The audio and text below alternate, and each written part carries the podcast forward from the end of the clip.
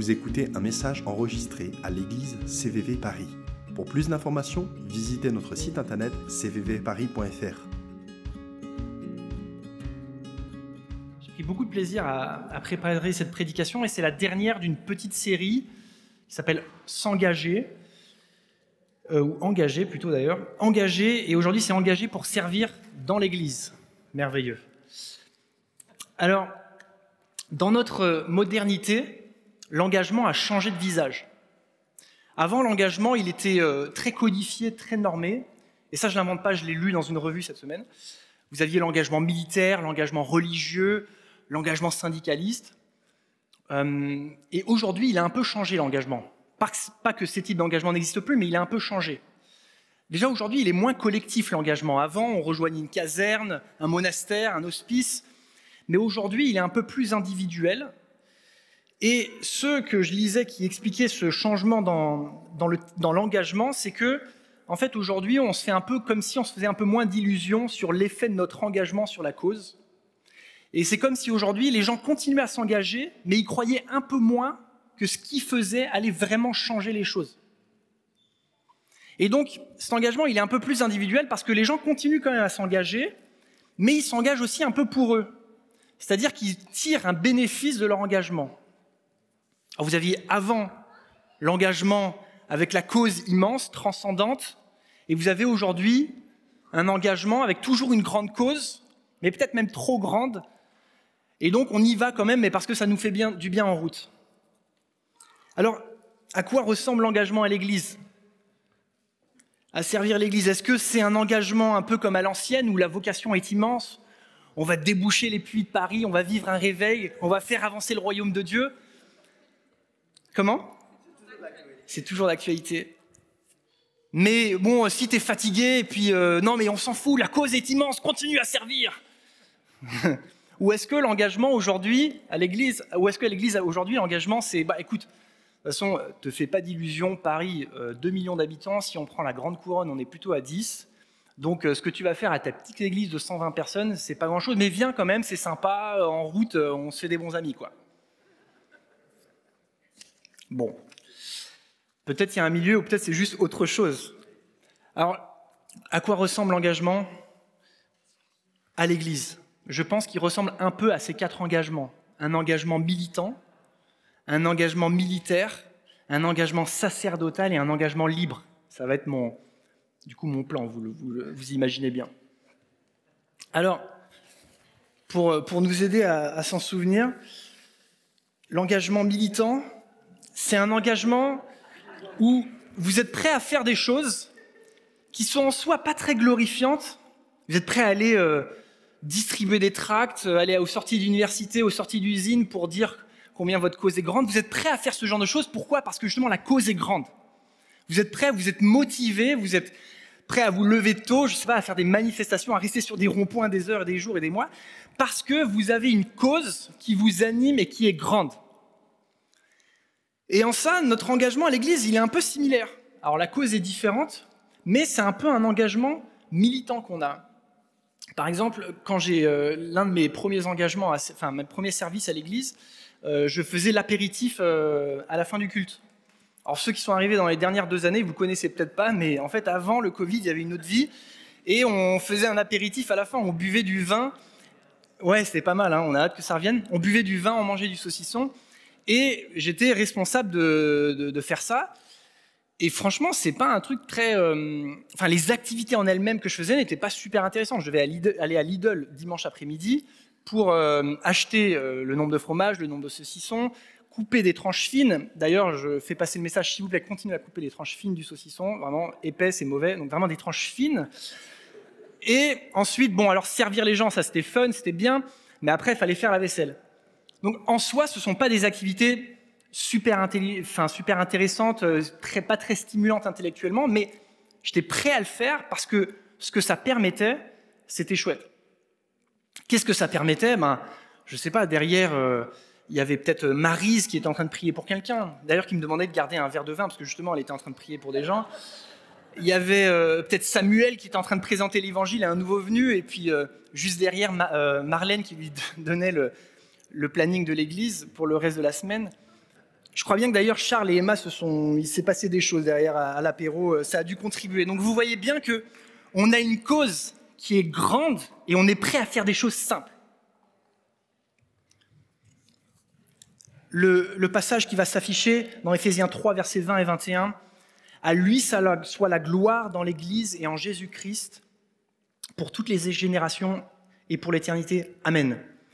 La cause de notre engagement, c'est que Christ soit glorifié dans l'Église.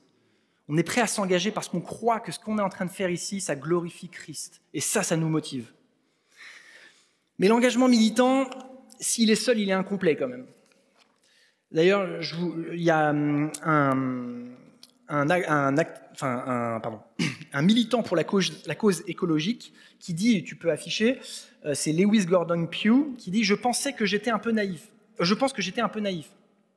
Je pensais qu'en montrant aux gens la beauté de l'Arctique et des ours polaires, ils se sentiraient tellement concernés qu'ils se lèveraient pour essayer de changer les choses. Et donc on sent bien que la cause ne suffit pas.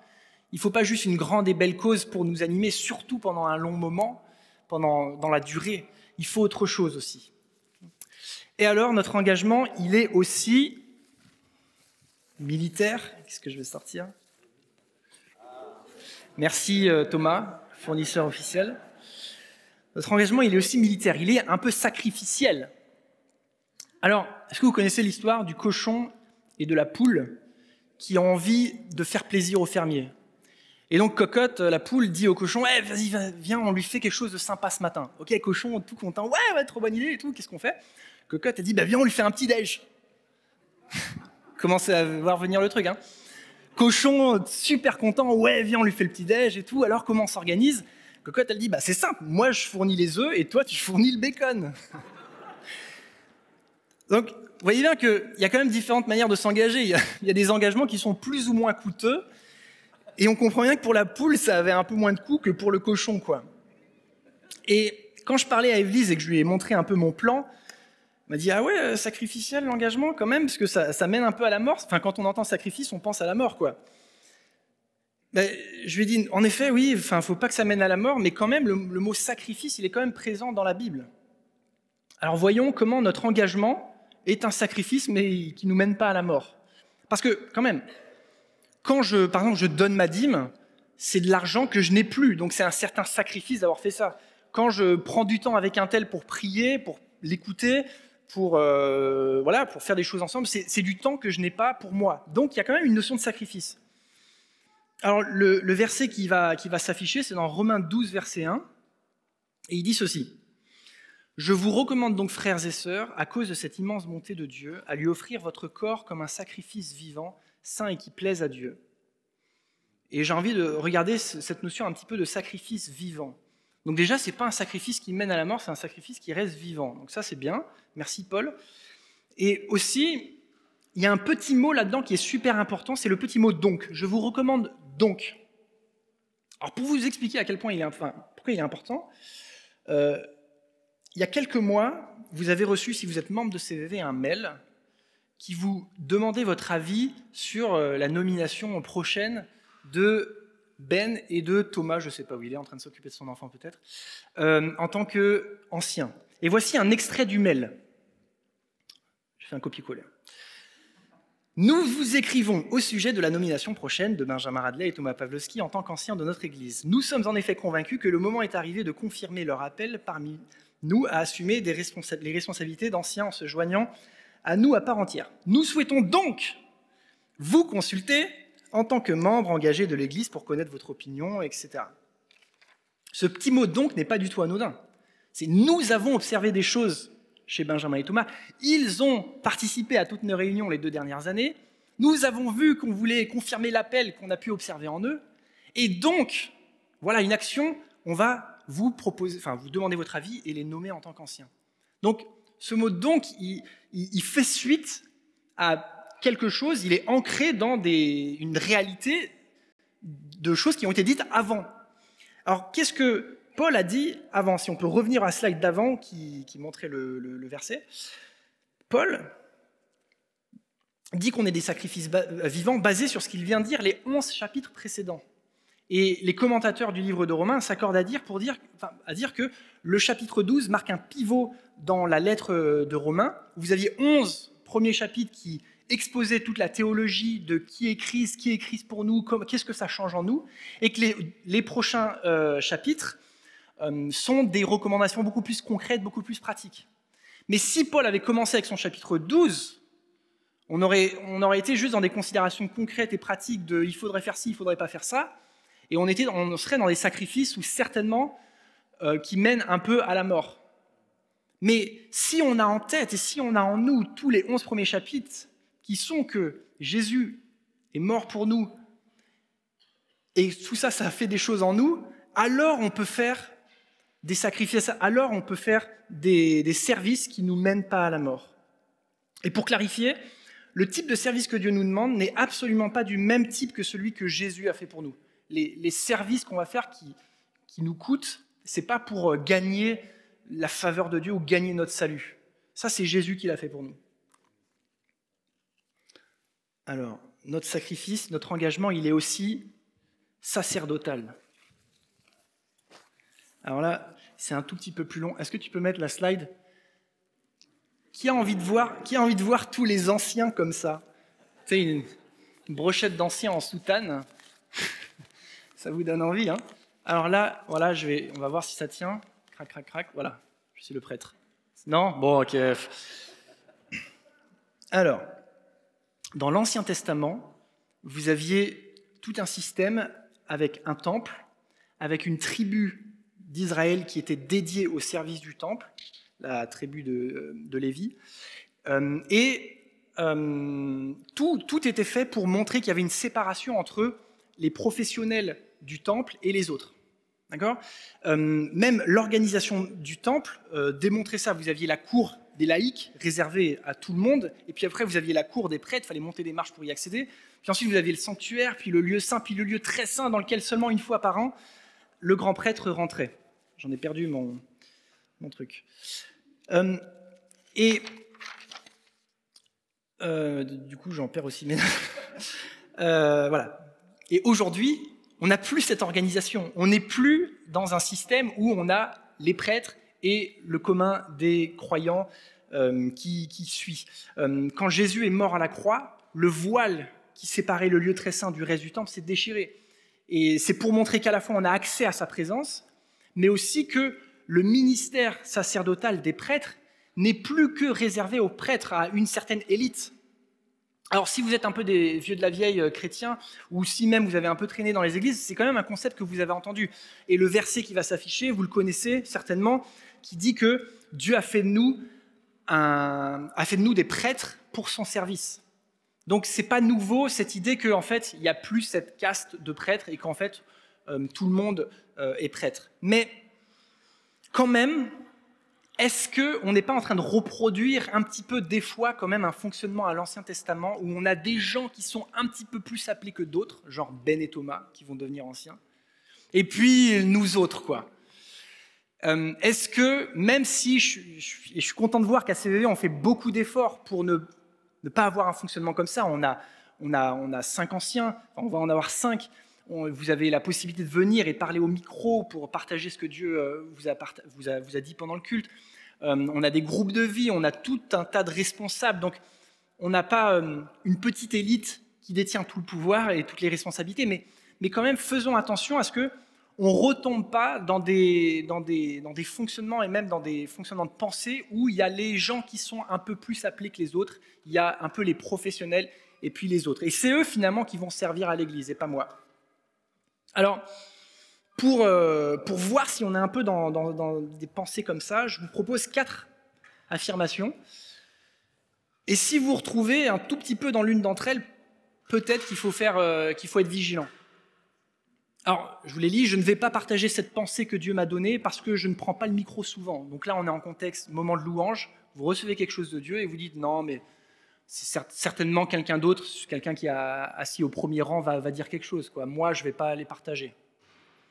Parce que je ne prends pas souvent le micro, voire je ne le prends jamais. Ou alors je ne me sens pas légitime d'encourager cette personne parce qu'elle a des responsabilités dans l'Église et pas moi.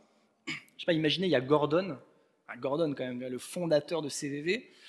est-ce que vous sentirez la liberté d'aller le voir et d'aller l'encourager? Eh, Tu sais, Gordon, Dieu t'aime.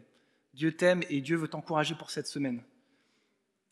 Est-ce que vous vous dites, non, mais certainement que lui, il doit, le savoir parce qu'il est proche de Dieu et que vous, vous ne l'êtes pas Ou encore, si vous dites qu'il y a une distinction entre les services spirituels et les services non spirituels. Genre, il y a, il y a la louange, la prédication et, et la présidence, quand même. Et puis, il y a le reste, quoi. Il y a l'apéro, il y a l'accueil, il y a mettre les chaises. Ah, on met plus les panneaux. Euh, mais il y, a des, voilà, il y a un peu les, services spirituels et les services non spirituels. Et que du coup, il y a les gens spirituels pour les services spirituels et les gens un peu moins spirituels pour le reste. Et puis, dernière, c'est quand même un peu plus important d'aller au culte le dimanche matin que d'aller au groupe de vie en semaine. Quand on commence à avoir ce genre de distinction dans sa tête, des personnes appelées ou plus ou moins appelées ou, plus ou moins spirituelles, on est en train de faire cette hiérarchie spirituelle et ça va pas. Et ce que le verset qui était affiché tout à l'heure disait, c'est pas juste que maintenant le ministère sacerdotal est ouvert pour qui veut. Non, en fait, c'est que maintenant vous êtes tous des prêtres. À partir du moment où vous êtes devenus chrétiens, vous êtes devenus des prêtres au service de Dieu. Vous voyez la différence?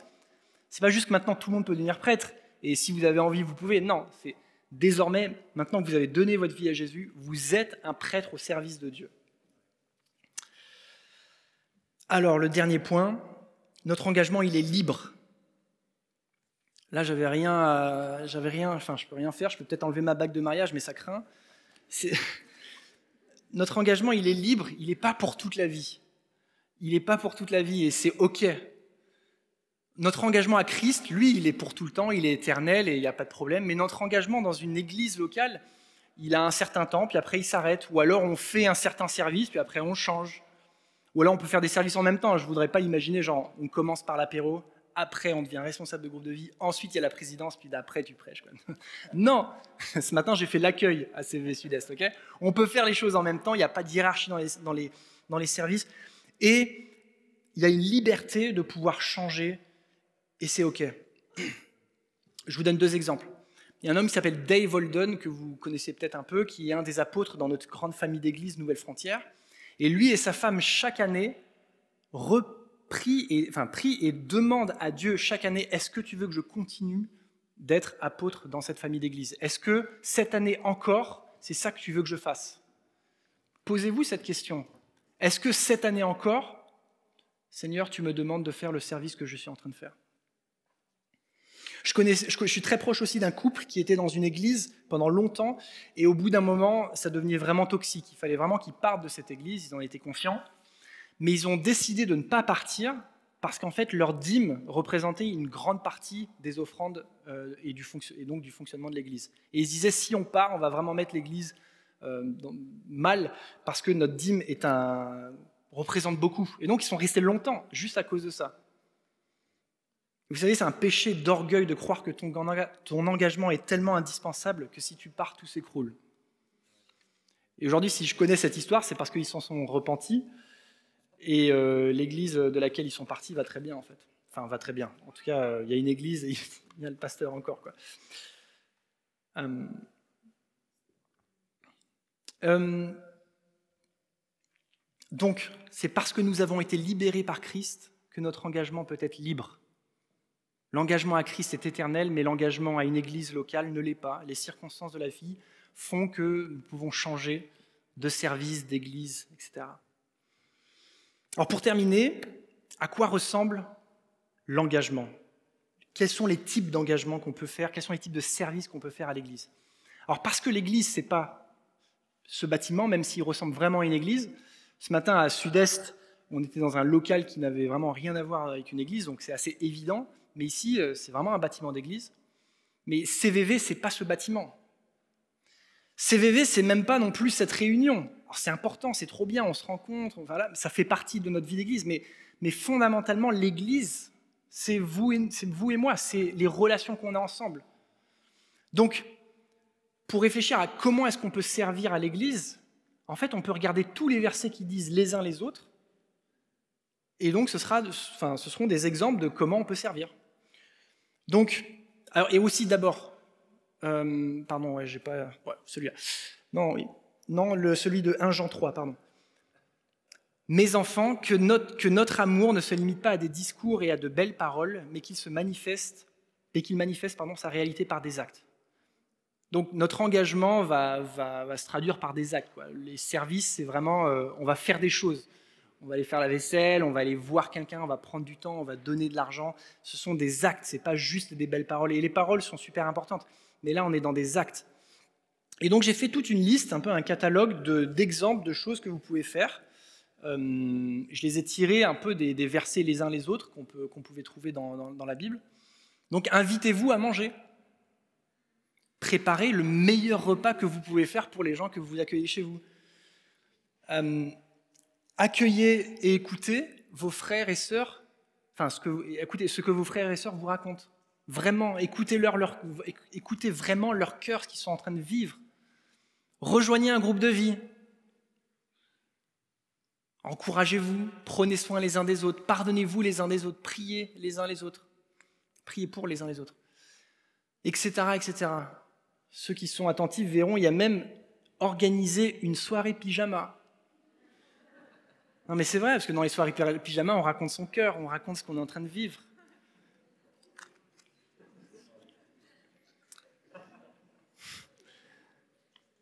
L'équipe de louange peut revenir sur l'estrade. En pyjama, merci. Et peut-être que vous sentez que vous n'avez rien à donner. peut-être que vous sentez que vous êtes une période de votre vie où vous n'avez rien à donner. Et peut-être la seule chose que vous pouvez faire, c'est être honnête avec quelqu'un d'autre.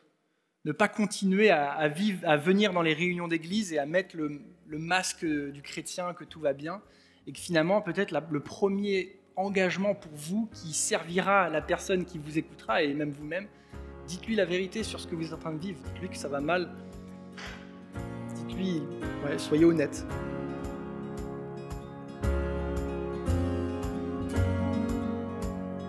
D'écouter un message enregistré à CVV Paris. Pour plus d'informations, visitez notre site internet cvvparis.fr.